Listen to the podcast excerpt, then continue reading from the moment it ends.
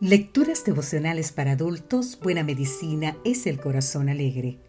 Cortesía del Departamento de Comunicaciones de la Iglesia Adventista del Séptimo Día Gascue en Santo Domingo, capital de la República Dominicana. En la voz de Sarat Arias. Hoy, 26 de septiembre, ¿quién soy yo?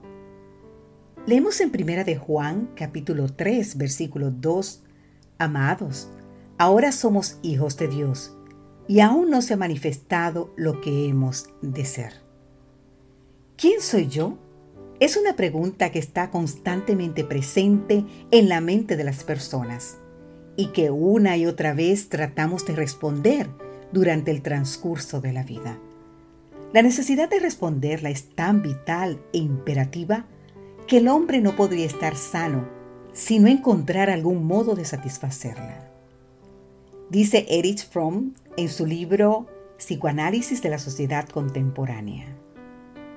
No importa cuántas veces la hayamos respondido, esta pregunta volverá a surgir con mayor o menor fuerza en distintas situaciones, generando distintos grados de ansiedad, por supuesto. La respuesta que le demos tiene una importancia trascendental porque se relaciona con nuestra identidad la que influye poderosamente sobre nuestros pensamientos, sentimientos y acciones, es decir, sobre nuestra personalidad. ¿De qué manera influye la identidad sobre la personalidad? Pues bien, imagina que a la pregunta ¿quién soy yo? un niño responde, soy un burro. Al menos eso es lo que ha escuchado repetidamente de sus compañeros. Pues bien, con tal de ser coherente con su identidad, se comportará de acuerdo con lo que cree que es. Lamentablemente, los niños son demasiado crédulos de lo que otros dicen acerca de ellos y aceptarán cualquier cosa que se le diga. Por eso, a veces prefieren ser alguien malo antes que no ser nadie. Por el contrario, un niño al que se le dice eres importante, eres valioso, eres tan colaborador, asumirá dicha característica como lo que él es, identidad, y actuará posteriormente de manera consecuente. Así también muchos reprenden equivocadamente a otros, atribuyendo los errores a aspectos de la personalidad.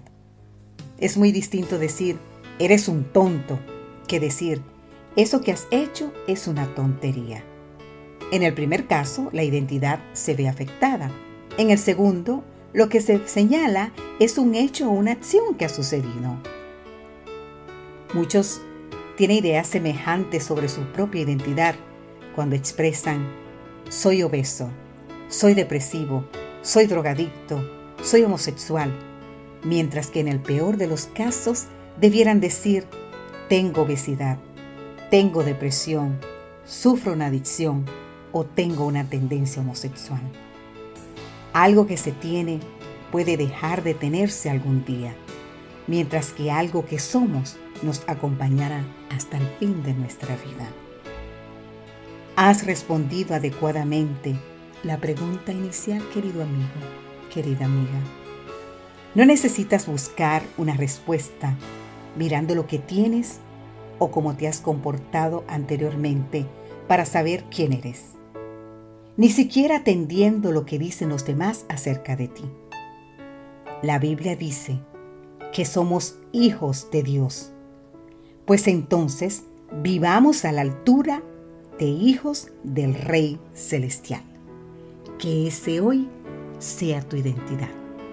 Amén.